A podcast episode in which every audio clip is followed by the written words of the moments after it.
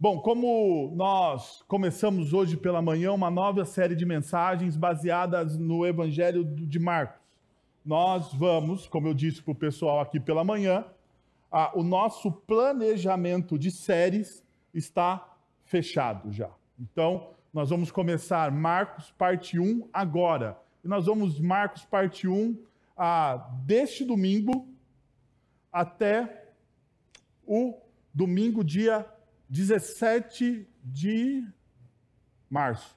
Não é isso? Fevereiro, março, abril? Março é a Páscoa?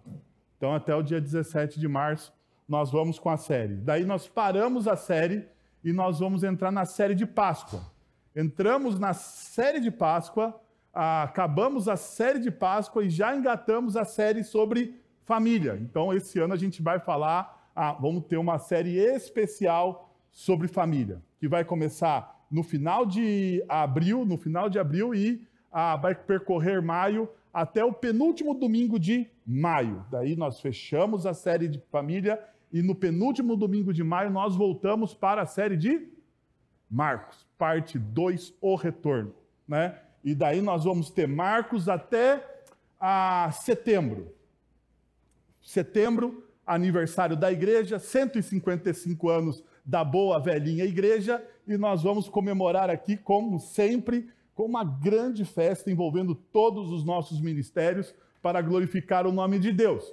Acabando o nosso aniversário, nós entramos no mês da reforma protestante, outubro. Olha só que beleza, hein?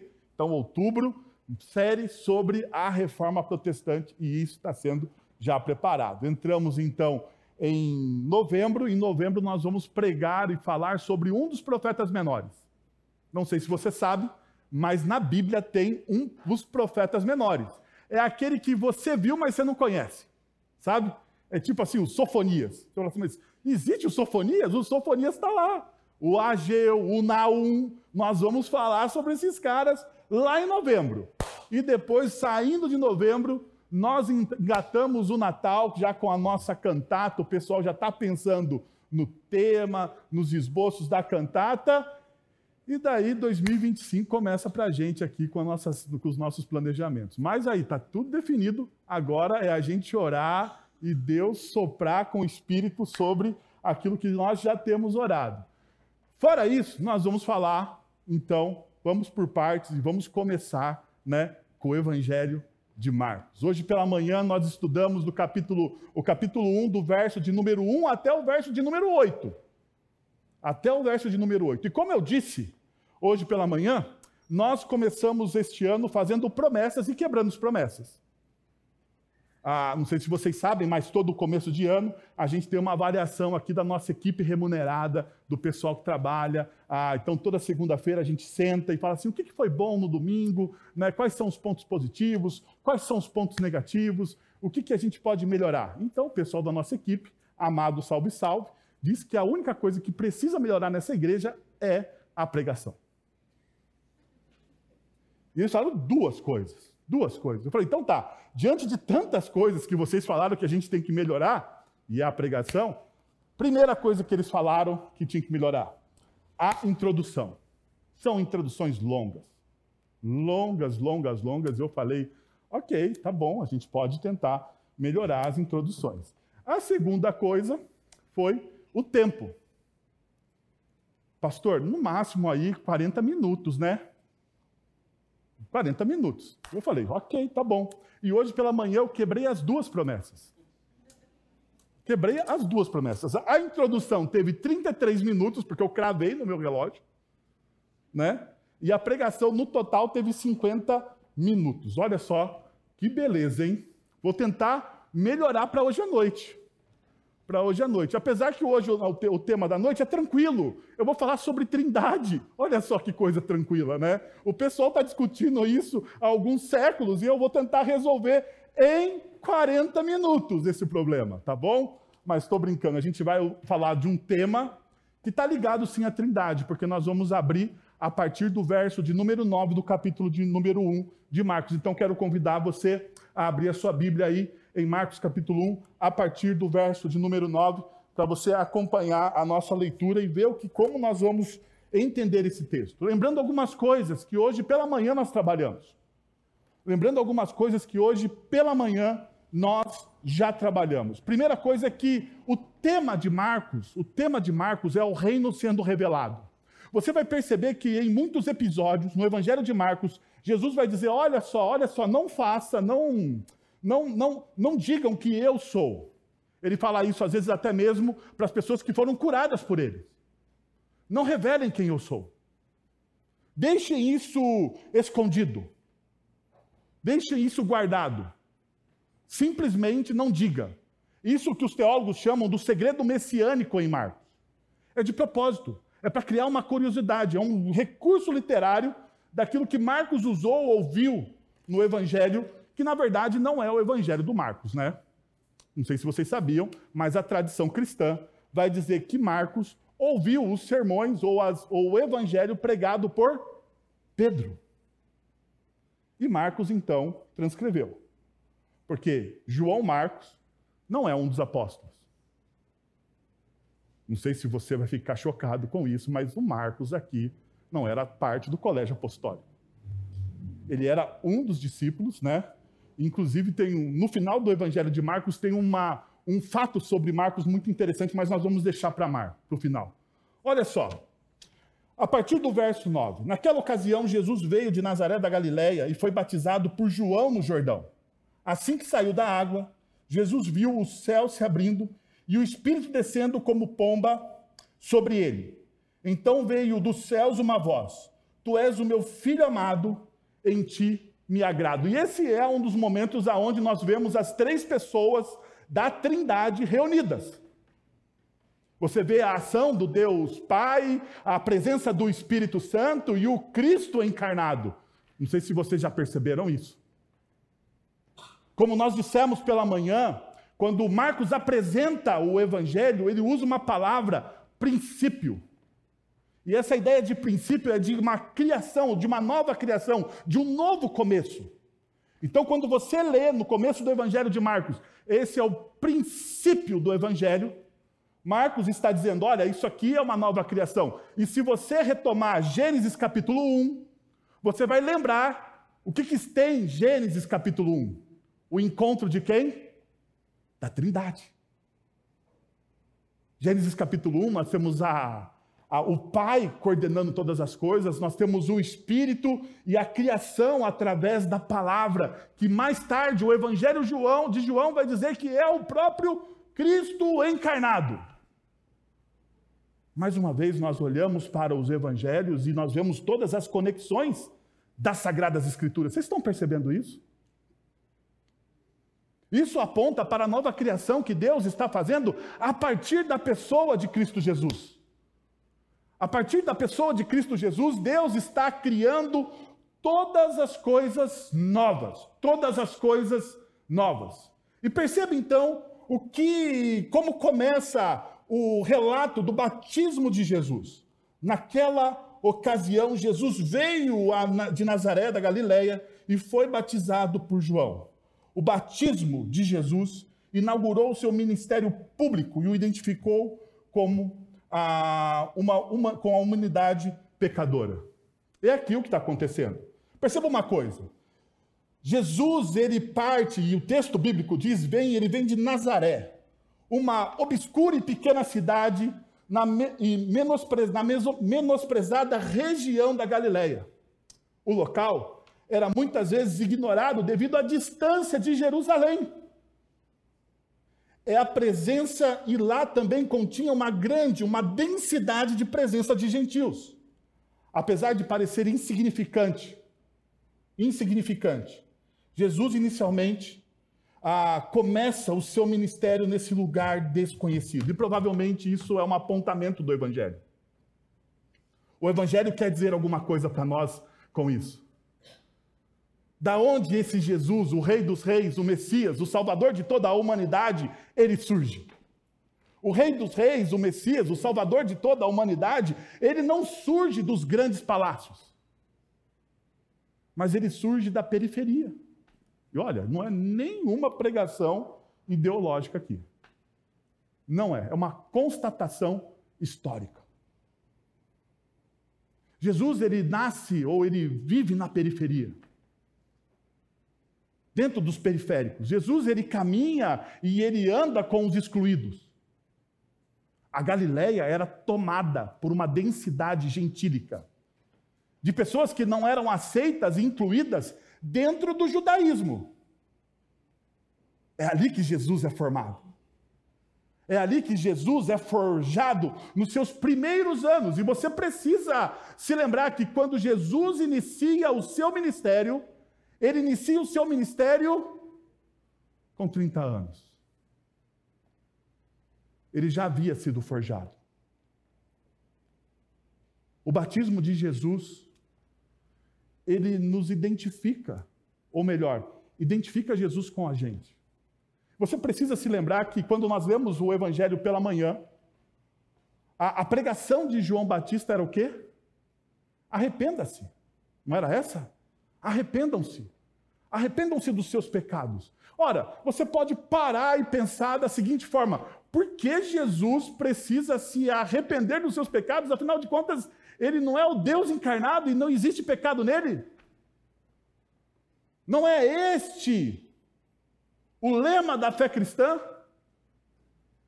Porque Jesus precisava ser batizado por João.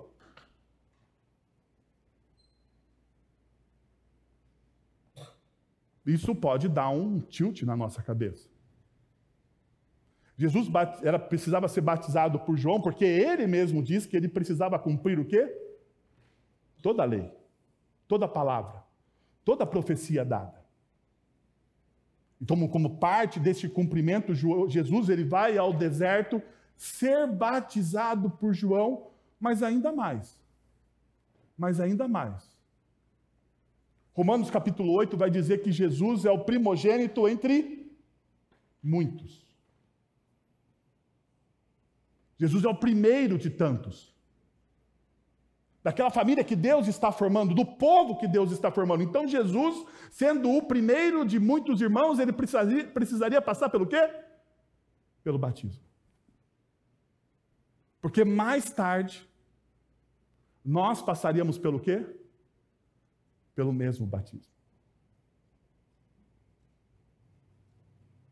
Jesus então, ele se identifica com a comunidade ou com as pessoas que ele veio salvar. A escolha do deserto não é por acaso. A escolha do deserto na agenda divina não é por acaso. Aonde Deus fala com o povo? Deus fala com o povo no deserto. Você já parou para pensar nessa linguagem, nessa simbologia bíblica? Toda vez que Deus fala de forma veemente com o seu povo no Antigo Testamento, o povo está onde? Está no deserto. Está no deserto. Deixa eu pegar uma das, das imagens, um, um dos homens mais conhecidos, mais falados das Sagradas Escrituras: Davi. Davi vai ouvir Deus de maneira mais enfática onde? No deserto no deserto, porque parece, me parece, olhando, lendo a história de Davi, quando Davi está no palácio, parece que Deus, que ele não consegue ouvir Deus. Parece que o palácio ou os palácios ensurdecem o ouvido de Davi para a voz de Deus, então Davi é levado ao deserto para ouvir Deus. Deus fala muito mais forte no nosso deserto. C.S. Lewis vai dizer o seguinte: que nas alegrias, nas felicidades, nas vicissitudes da vida, Deus sussurra. Mas na nossa dor, Deus usa o seu megafone. Não é assim? Nos momentos mais difíceis, mais duros, mais ásperos, dentro dos nossos desertos, Deus fala ao nosso coração. E da mesma forma, perceba, Jesus está indo ao deserto para falar. Para falar, para ouvir. para se identificar com as pessoas. Então, no batismo de Jesus, nós identificamos que ele inaugura o seu ministério público e, ao mesmo tempo, ele se identifica com as pessoas ou com a humanidade pecadora. Uma outra realidade que nós podemos perceber no primeiro, nos primeiros versículos é que Jesus, é que Jesus, a, é que no batismo de Jesus mostrou sua total dependência do Espírito Santo e declarou o tipo de Messias que ele seria. Perceba. A presença do Espírito no Messias foi prometida em Isaías capítulo 42, verso de número 1.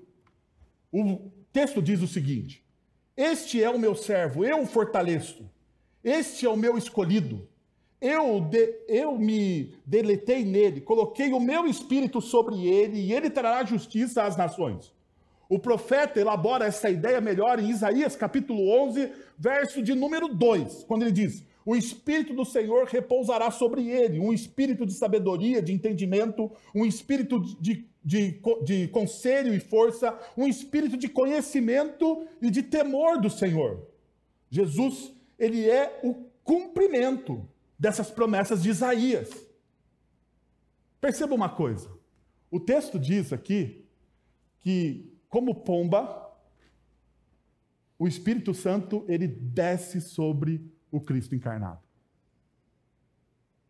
E é lógico, não era uma pomba, porque não é de maneira literal. Você perceba que não é como uma pomba. A tradução a mais precisa é como pomba, ou seja, era uma imagem ou algo que se assemelhasse a isso, ou que se lembrasse como isso. Mas perceba uma coisa: uma das imagens disso é que esse espírito desce com gentileza e pureza. O Espírito Santo entrou em Jesus, capacitando-o para o seu ministério. Embora o Espírito tenha entrado em Jesus, segundo a raiz grega, eis, ele entra em Jesus, essa não é uma cristologia adicionista. Nós não estamos dizendo que isso é um adicionismo. Não, não. Ele não se tornou o filho de Deus no momento que o Espírito o batizou e que ele foi batizado por esse Espírito. Não ele foi declarado e capacitado como filho de Deus para o ministério do servo sofredor. Perceba, John Piper vai dizer uma coisa muito interessante. Ele vai dizer o seguinte: quando Jesus foi batizado junto a todas as pessoas arrependidas que queriam estar do lado de Deus, foi como se o comandante-chefe tivesse vindo para a linha de frente, armado a baioneta, colocado o capacete e pulado na trincheira, ao longo do caminho com o resto de nós. E como eles, e como ele fez isso, seu Pai celestial, o que havia enviado para este mesmo combate, significou como um aparecimento de uma pomba, no, uma pomba que é o Espírito Santo, que estaria sobre ele, capacitando para aquilo que viria. E aqui é uma imagem também daquilo que Jesus é o primogênito entre muitos sobre nós. Porque a partir do momento que nós reconhecemos quem o Cristo é, quem Jesus é na história, algo acontece nas nossas vidas. Algo acontece, algo de maravilhoso acontece nas, nossa vida, nas nossas vidas. O que acontece a partir do momento que eu e você reconhecemos Jesus como Deus encarnado, segundo as Sagradas Escrituras, o Espírito Santo de Deus vem sobre quem? Sobre aqueles que o reconhecem. O Espírito Santo de Deus vem morar em quem? Sobre aqueles que declaram que Jesus é o Senhor. Mais uma vez, Jesus, ele mostra que tipo de Messias ele seria. Que tipo de salvador ele seria? Ele não seria, não seria um salvador ausente, distante. Pelo contrário, ele seria aquele que está próximo dos seus. Isso é o que o batismo de Jesus revela. Mas perceba, existe uma outra coisa que o batismo de Jesus nos mostra no versículo 11. O batismo de Jesus demonstrou sua aprovação pelo Pai e, o revelou, e, o, e, e revelou o Deus Trino. Perceba. Então, veio dos céus uma voz: Este é o meu filho amado, em ti eu me agrado. Marcos, capítulo 1, 11, certamente é um dos versículos mais importantes de toda a Sagrada Escritura, de toda a Bíblia. Ele ecoa novamente, perceba, ele ecoa novamente um dos textos mais singulares das Sagradas Escrituras, que é a transfiguração que nós encontramos no texto de Marcos, capítulo 9, verso de número 7. Juntamente com a advertência para com os discípulos, vocês devem o quê? Quando nós vemos no Monte da Transfiguração, no Monte da Transfiguração o fato, você deve ouvi-lo a voz dos céus, além de identificar Jesus como aquele que é o Filho amado, ele dá uma advertência aos discípulos: vocês devem ouvi-lo. É uma combinação de três textos do Antigo Testamento. Primeiro, a frase Tu és meu filho vem do Salmo de número 2, verso de número 7. Que ao citar este salmo davídico, o pai anuncia: Tu és o Messias Rei, o maior filho de Davi que governará todas as nações. Ao chamar Cristo de amado, somos lembrados de como Abraão via Isaac, o filho que foi chamado a sacrificar. E essa é uma das imagens mais impactantes do Antigo Testamento.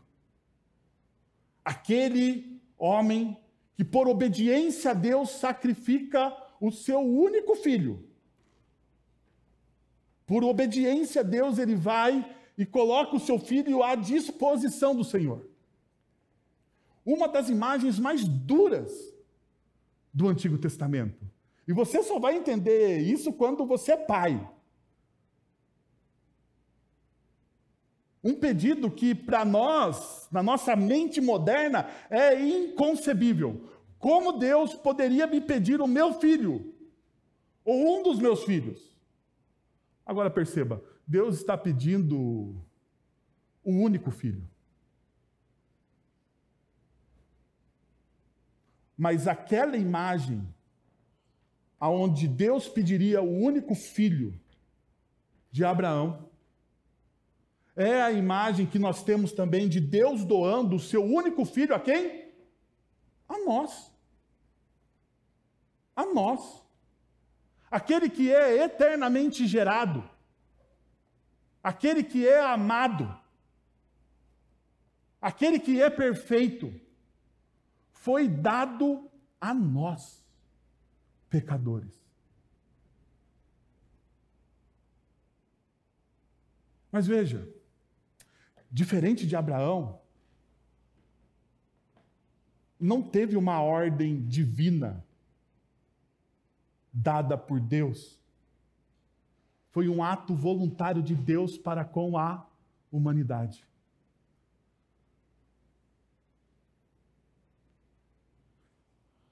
Qual é a diferença das duas histórias? A diferença da, da primeira história, de Abraão e Isaac, é que existe uma ordem divina. E Abraão, ele é impelido aquilo. Ele é impelido aquilo.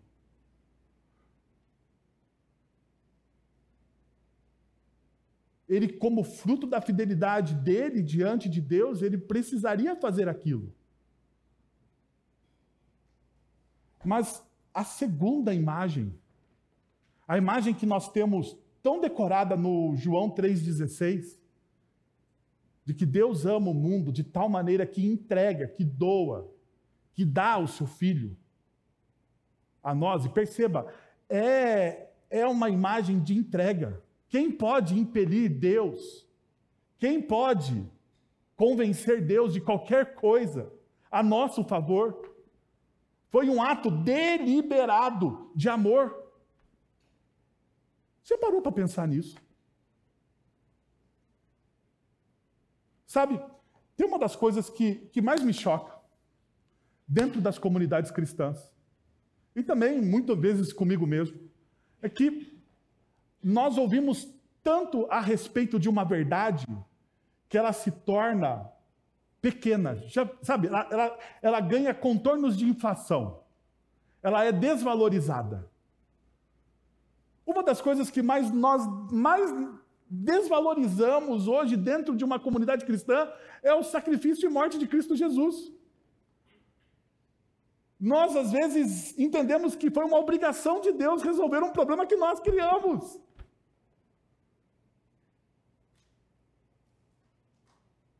Ou muitas vezes, por causa da mistura teológica que existe na nossa cabeça, nós achamos que nós somos imprescindíveis para Deus. Ou seja, Deus estava na eternidade sofrendo uma crise aguda de, de autoestima. Na eternidade, Deus não tinha ninguém para louvá-lo e para adorá-lo. Então ele olha e fala assim: bom, deixa eu arrumar o problema que a humanidade fez, porque afinal de contas eu preciso de algumas pessoas para adorar e me amar, para dizer o quanto eu sou maravilhoso. Já perceberam que muitas vezes nós tratamos o evangelho dessa forma pequena, como se Deus estivesse fazendo um favor para nós?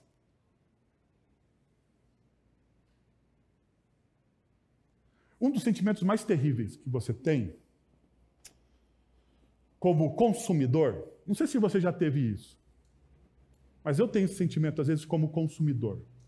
Quando você vai a um mercado ou em qualquer lugar consumir algo e você é tratado como se estivesse fazendo um favor para a pessoa. Você já, você já passou por essa experiência? Que você vai ao lugar, você é o consumidor. Então você está pagando para consumir algo. E daí você vai àquele lugar e você é tratado pelo dono do estabelecimento como se ele estivesse fazendo um favor para você. Como se não tivesse uma relação ali. Sabe qual é o problema? Nós invertemos a chave aqui. Nós tratamos Deus como se Deus estivesse fazendo esse favor para a gente.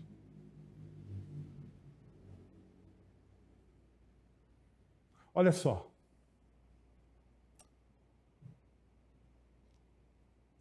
Enfaticamente, o Evangelho diz o seguinte: que Deus deseja o seu coração, não é isso? Que Deus deseja a sua vida. Que Deus deseja estabelecer um relacionamento com você. E é verdade isso. Mas você não pode menosprezar isso. Porque Deus não está sofrendo uma crise de autoestima. Deus está fazendo o que Ele está fazendo na história por você simplesmente por um ato de benevolência, misericórdia e amor, que é inexplicável. Sabe por que é inexplicável? Porque Deus não precisaria disso. Deus não precisaria disso. Deus não precisa do meu louvor. Deus não precisa do meu coração. Deus não precisa da minha vida. Ou você acha que Deus precisa? Porque se ele precisar, pare para pensar. Se ele precisar de algo de você, ele já não é Deus. Não é? A premissa de Deus já caiu por terra. Então ele não precisa de você. E talvez esse tipo de afirmação nos choque.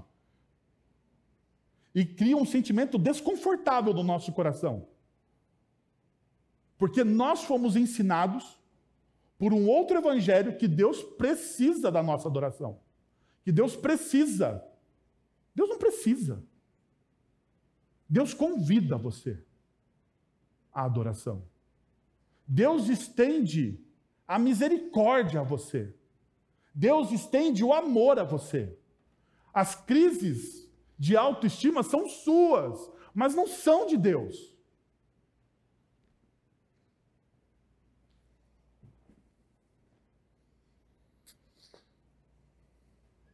O Salmo de número 2 retrata esse Deus poderoso que se, que se coloca de maneira misericordiosa a governar as nações.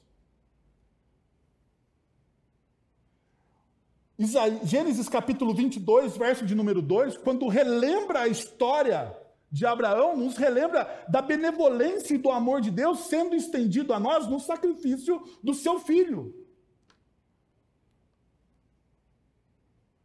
E a última frase, quando nós ouvimos que ele tem prazer, que eu me deleito em ti, que eu me agrado em ti, vem de Isaías 42, 1, que é o primeiro dos cânticos do servo sofredor. Esses textos culminam num grande texto, ou no grande texto, daquele que nós conhecemos, Isaías 53, onde o servo é esmagado por Deus enquanto carrega os pecados do mundo. Veja, tudo isso aqui, tudo isso aqui é uma declaração de amor de Deus pelo seu filho e por nós. E ela não deve ser menosprezada. Perceba uma coisa: nenhum profeta jamais ouviu as palavras como essa. Abraão, ele foi o amigo de Deus. Moisés, ele era o servo de Deus. Arão, ele foi um escolhido por Deus. Davi era um homem segundo o coração de Deus. Mas somente Israel, em Êxodo capítulo 4, verso de número 23, e o rei de Israel, no Salmo de número 2, no verso 7, que são chamados de filho de Deus.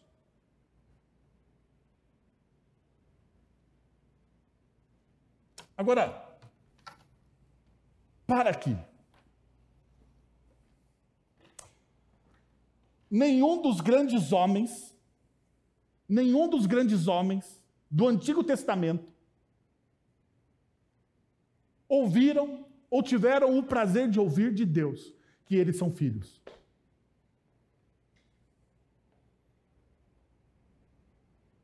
Qual dos grandes homens do Antigo Testamento que nós admiramos, galeria da fé, Hebreus 11, galeria da fé. Nós olhamos e falamos: meu Deus, que vida abençoada, que vida impecável. José do Egito, que vida impecável. Ah, Neemias, um grande líder, que vida impecável. Mas eles ouviram da boca de Deus que eles são filhos amados? Que Deus tem prazer neles? Eles ouviram? Não ouviu. Quem ouviu? O povo de Deus e o rei que representa esse povo. Quem ouve hoje? Quem ouve hoje? Quem ouve hoje? Por isso que a Bíblia diz que esses homens não tiveram o quê? A glória que nós temos hoje.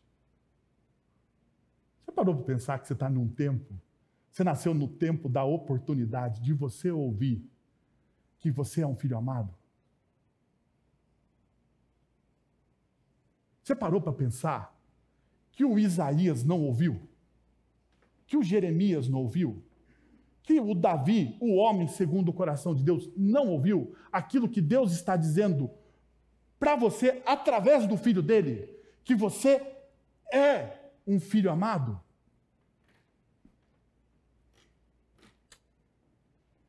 É isso que o batismo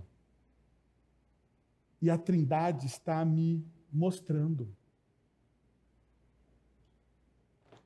Deus está me ensinando, me mostrando essas verdades. Jesus é o grande Messias que não falhou e através da sua perfeição nós somos, nós somos herdeiros e cordeiros dele. Então perceba, toda essa realidade da Trindade vai demonstrar uma única coisa importante: o relacionamento das três pessoas. O Pai, o Filho e o Espírito, eles trabalham, eles funcionam como quê? Como uma comunidade, como uma família.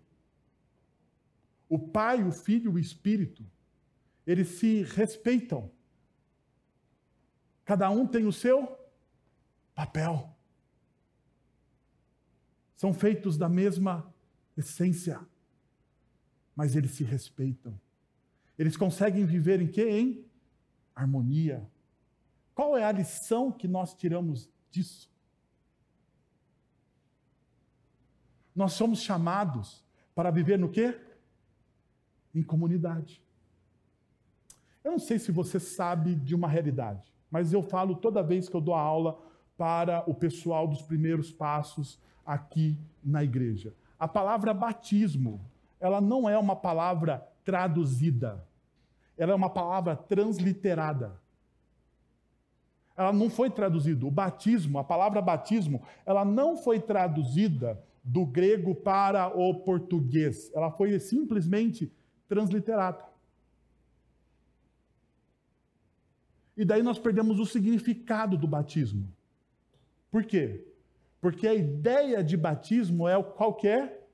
Qual que é a tradução de batismo? Colocar para dentro ou imergir. Daí você é batizado em nome de quem?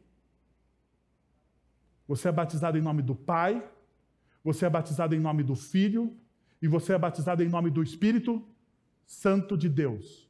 E você é colocado para dentro da onde?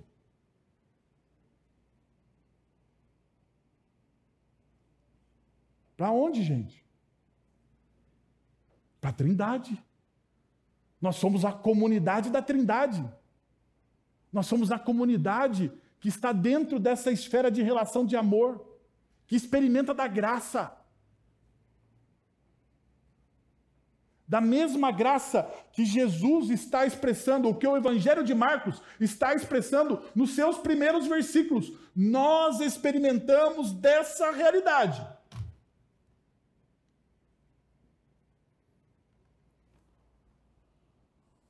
Diante disso,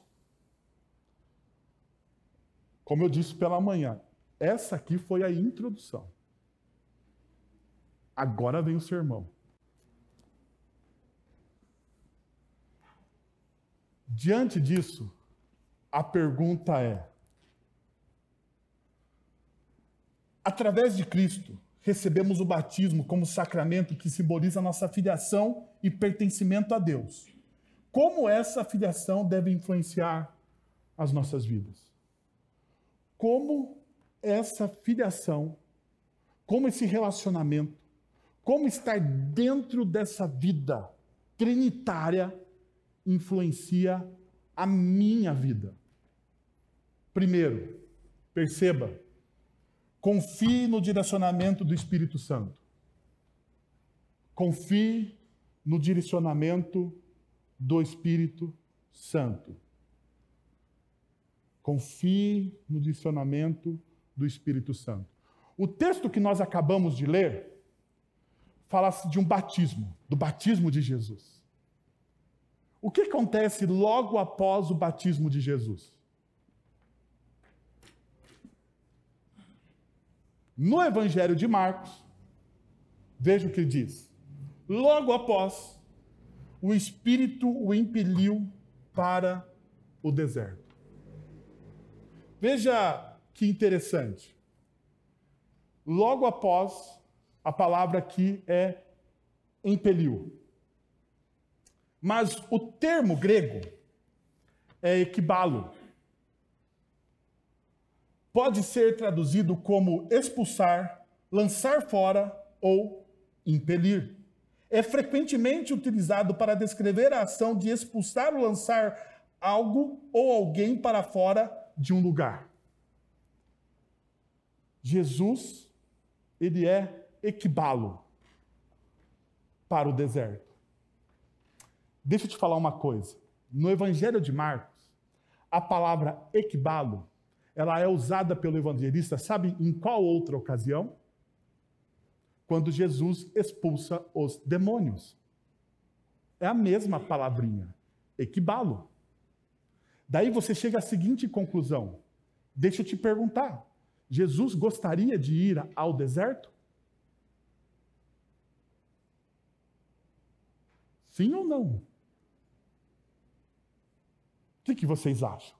Alguém impelido para o deserto, alguém expulso para o deserto, alguém jogado, lançado para o deserto, era alguém que desejava ir ao deserto?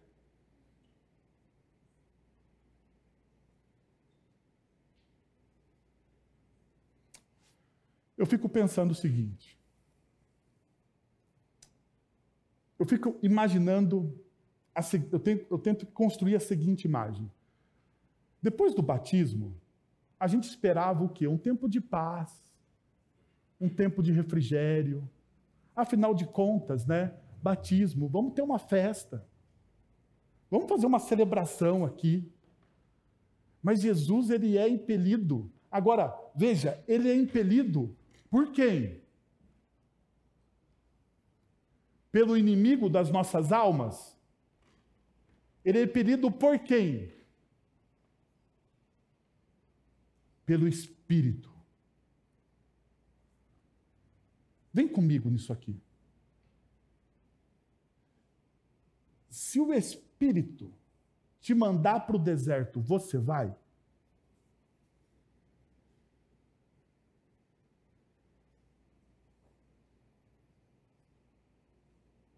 Vamos, gente. É uma pergunta. Se o Espírito Santo, vamos imaginar o seguinte, tá? Nós somos presbiterianos, mas imagine o seguinte: Filipão, que veio de uma igreja do Reteté, está aqui.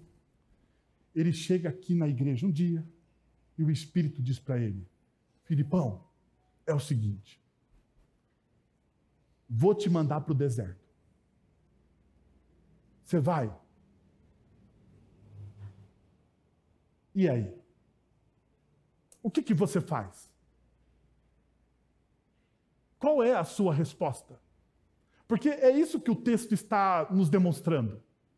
É isso que o texto do Evangelho de Marcos está mostrando para essa primeira comunidade de discípulos. Qual é a sua resposta a, uma, a um pedido inusitado do Espírito? Você confia nele? Você confia? Deixa eu pegar um texto que você gosta, e tem, que eu também gosto, que nós gostamos. Romanos. A vontade de Deus é boa, perfeita e agradável. E se a vontade boa, perfeita e agradável de Deus foi enviar você para o deserto? Você abraça isso? Com todo o amor e carinho.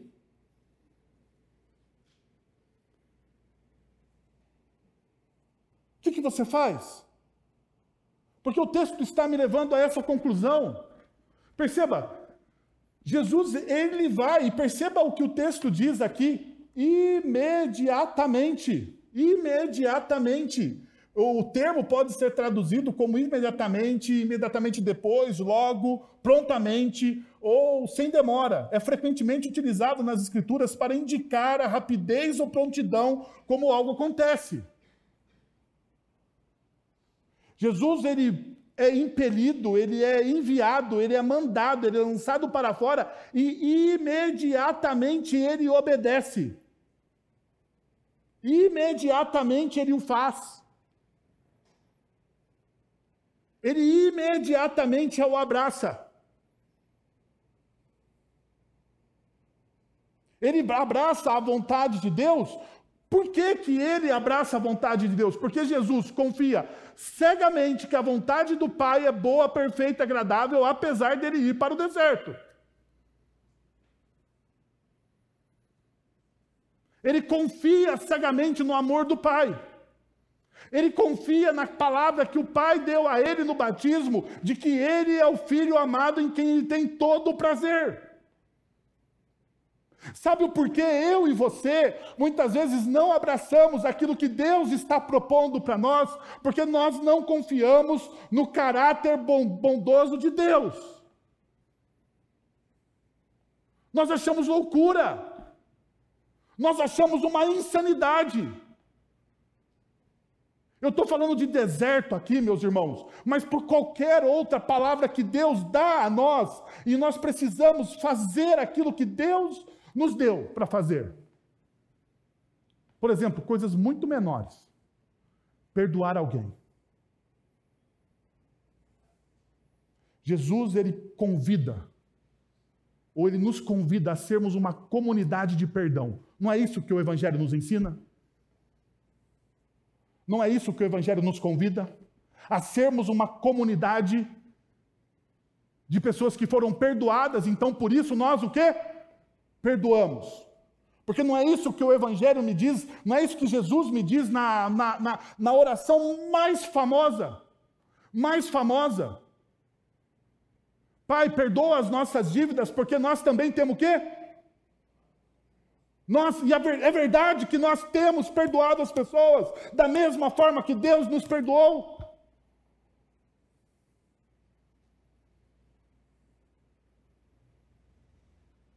Deixa eu, te, deixa eu perguntar mais uma vez para você. Você confia plenamente, plenamente, no caráter bondoso de Deus?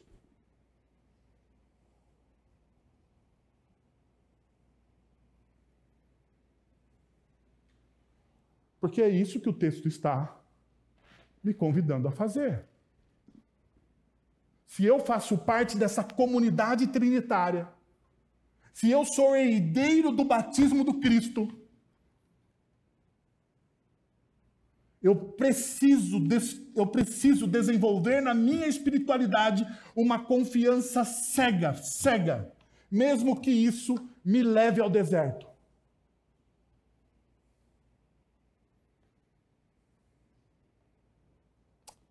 Segundo ponto.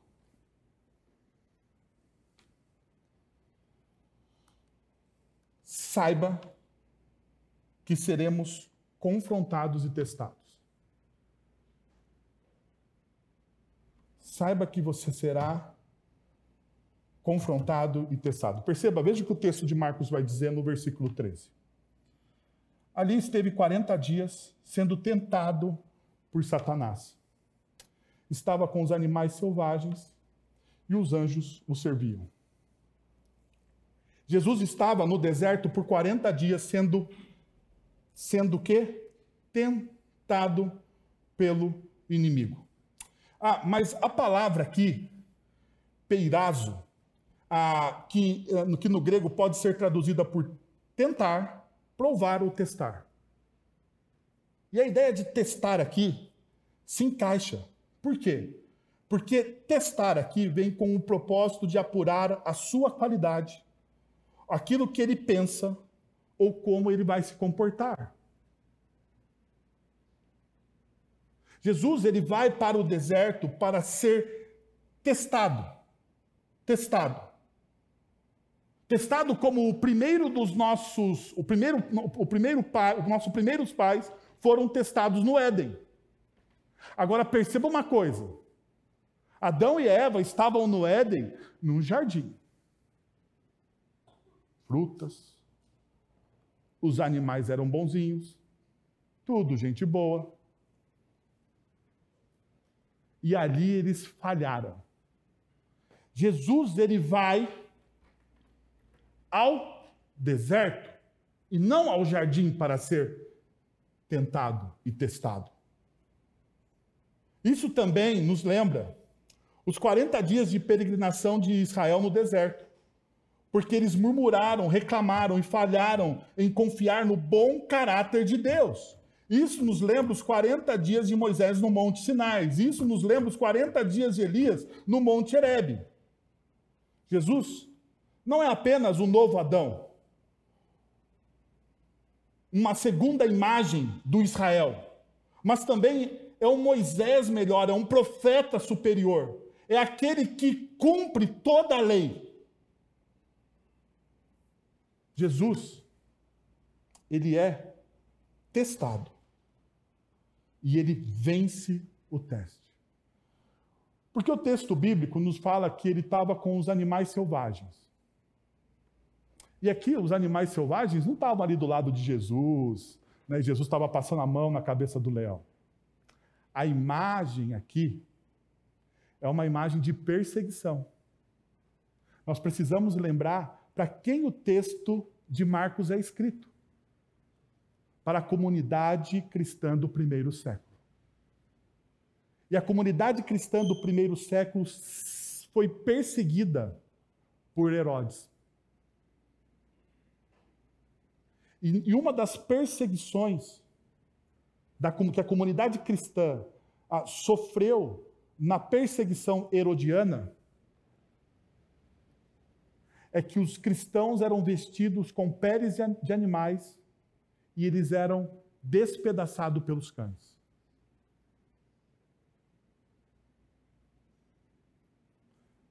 Feras selvagens aqui é uma imagem de perseguição.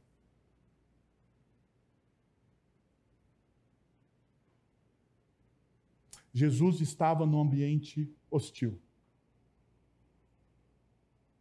O mundo é hostil. Ou não é? O mundo é hostil. O mundo é violento. O mundo atenta contra a nossa segurança.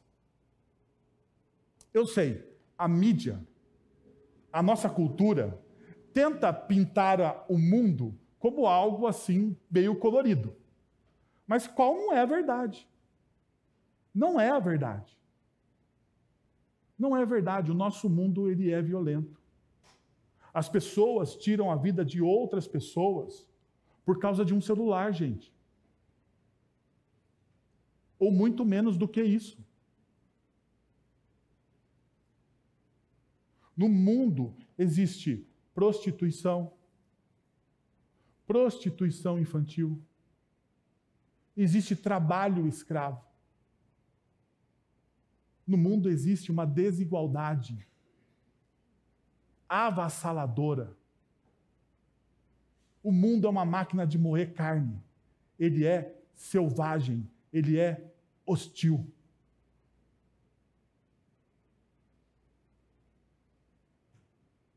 Isso é uma das marcas do pecado no nosso mundo. O Evangelho está mostrando essa realidade. Mas perceba como termina o texto. O texto termina da seguinte forma: Os anjos faziam o quê? Os anjos de Deus o serviam. Diante dos testes, das tentações, diante das perseguições, da selvageria mundana, o que, que acontece no final daqueles que confiam no bom caráter de Deus? Cuidado e proteção. Porque a ideia de anjos aqui, se for nos Salmos, você vai lembrar que os anjos eles guardam, que os anjos eles protegem, que os anjos eles cuidam. Então o texto está dizendo para você o seguinte: se você está no seu deserto, se Deus te enviou a um deserto, confie na bondade de Deus. Confie na bondade de Deus, porque Ele está cuidando de você. Ele está cuidando de você. Ele vai cuidar de você ele vai enviar os seus anjos a você. Eu não sei se eu já contei a vocês, mas provavelmente eu já devo ter contado isso, porque, como eu disse, estou ficando velho e velho repete histórias. Mas eu vou contar de novo. Um dos momentos mais difíceis da minha caminhada ministerial, eu pensei em desistir de tudo eu falei: eu vou abrir mão desse negócio de ser pastor. Todo mundo reclama, ninguém está satisfeito. eu estava naquele, sabe aquele dia? Eu lembro que eu estava sentado lá na Chácara Primavera, o templo é invertido, ele não é comprido assim, ele, ele é triangular, triangular também, mas o púlpito ficaria ali, onde estão as janelas. E eu estava assim, ó. E eu estava olhando para o Ricardo pregando, e o Ricardo estava pregando sobre perseverança, e eu pensava comigo, eu ouvi o Ricardo pregando sobre perseverança, assim, o Ricardo não sabe nada, sabe nada. Ele tem a vida boa, ele já é pastor, eu era seminarista à época. Ele já é pastor, ele já plantou uma igreja, ele está casado. Comecei porque eu não estava casado, não era pastor, não tinha plantado uma igreja. Eu era um, um eira sem beira. E eu falei: vou desistir.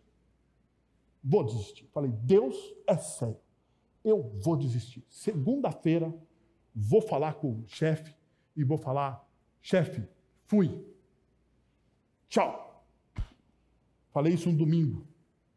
O culto lá era às 18 horas. Cheguei em casa, nem saí com os, chef, com os jovens naquele dia. Eu era o, o líder de jovens. Nem saí com os jovens. Mandei os jovens passear sem o líder. Que se vire. Estava nesse, tava nesse dia. Talvez você já viveu um dia assim. E eu sentado na minha cama, o telefone toca o telefone toca. Era um amigo muito querido de Cuiabá. Então não tinha como ele saber o que eu falei, porque ele estava lá em Cuiabá. Minha mãe bateu na porta do quarto, falou assim: Olha, o Felipe quer falar com você.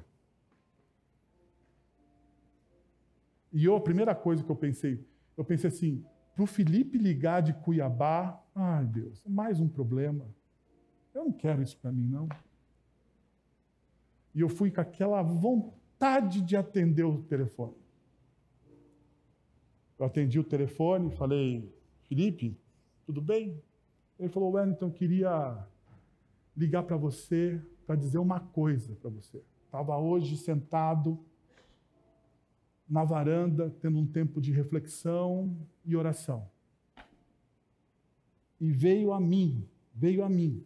Ele é presbiteriano, então perceba, né? Quando o presbiteriano fala que ouviu um negócio, pode crer, ele ouviu. Ele ouviu. Ele falou assim: Eu só tenho uma palavra para você. Não desista. Não desista. Deus envia os seus anjos no momento mais difícil das nossas vidas para dizer: não desista. Se você está na comunidade da Trindade, Deus vai dizer para você: não desista. Ele vai enviar, de alguma forma. Eu não sei se vai ser o seu amigo de Cuiabá, mas alguma forma ele vai te dizer. Sabe por quê? Porque quando você confia no caráter de Deus, quando você abraça, mesmo quando você vai para o deserto, Ele vai cuidar de você. Porque Ele é fiel. E a fidelidade dele não é medida pelo nosso desempenho. A fidelidade dele é medida pelo amor que ele tem por nós, que é expresso em Jesus. Confia. Não desista. Quero convidar você a fechar os seus olhos, a abaixar a sua fronte. Agora, irmãos, que a graça de nosso Senhor e Salvador Jesus Cristo, o amor de nosso Deus e Pai, o conselho, o consolo, o poder e a ação do Santo Espírito de Deus estejam sobre vocês agora e pelos séculos dos séculos. Amém.